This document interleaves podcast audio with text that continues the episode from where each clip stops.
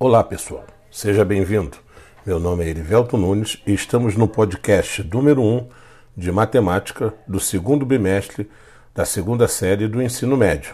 Neste podcast, iremos contar um pouco sobre a história das progressões aritméticas e geométricas.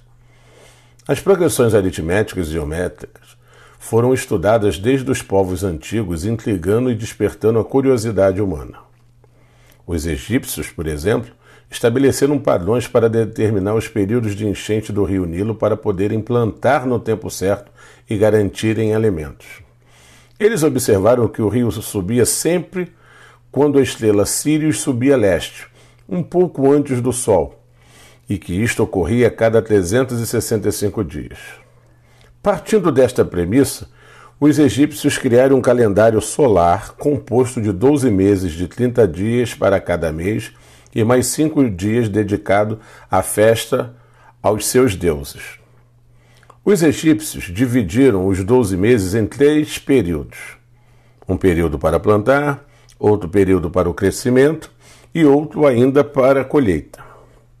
A matemática no Egito não desenvolveu tanto quanto na Babilônia, talvez porque os egípcios se mantiveram mais isolados enquanto que a Babilônia era a rota comercial de navios e, portanto, troca de conhecimento. No entanto, os egípcios contribuíram com a preservação de vários papiros que muitos colaboraram com o desenvolvimento da matemática que conhecemos hoje.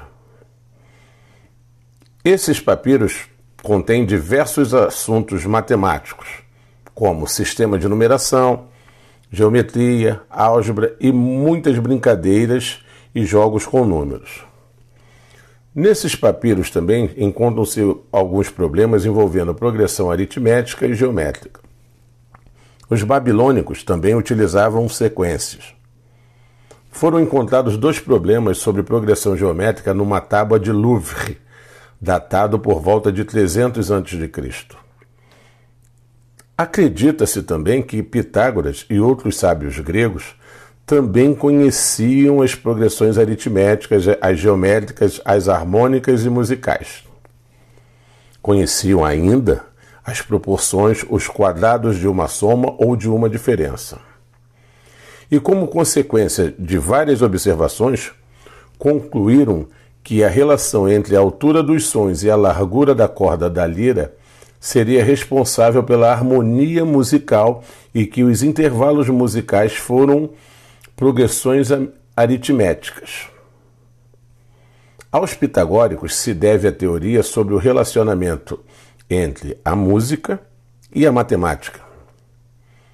Os números figurados surgiram entre os membros mais antigos da escola pitagórica, aproximadamente 600 anos antes de Cristo.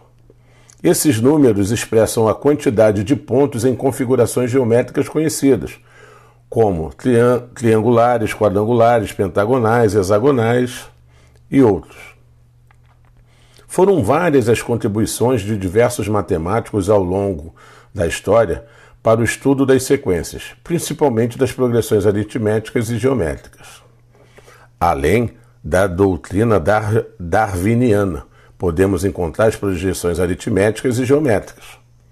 Uma referência encontrada no darwinismo refere-se a uma influência das ideias de um famoso economista, Thomas Malthus, que diz que as populações crescem em PG ao mesmo tempo em que as reservas alimentares para elas crescem apenas em PA. Em consequência disto, Darwin afirmou que, devido a tal desproporção, os indivíduos empenhar-se-iam numa luta pela vida, ao final da qual seriam selecionados os mais fortes, ou os mais aptos, que na verdade nada mais é que a seleção natural.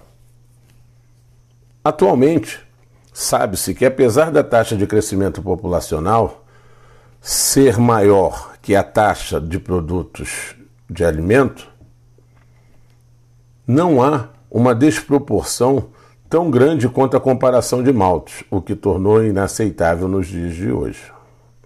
Então, como vocês podem ver, existem aplicações de PA e PG dos mais variados ramos, de atuação humana. Esse exemplo aqui em que falamos sobre Malthus e Darwin, eles estão relacionados à biologia, né, à seleção natural das espécies e também uma visão econômica dada pelo Malthus. Então, com essa história, chegamos ao final de mais um podcast. Espero que você tenha gostado. Até o próximo encontro.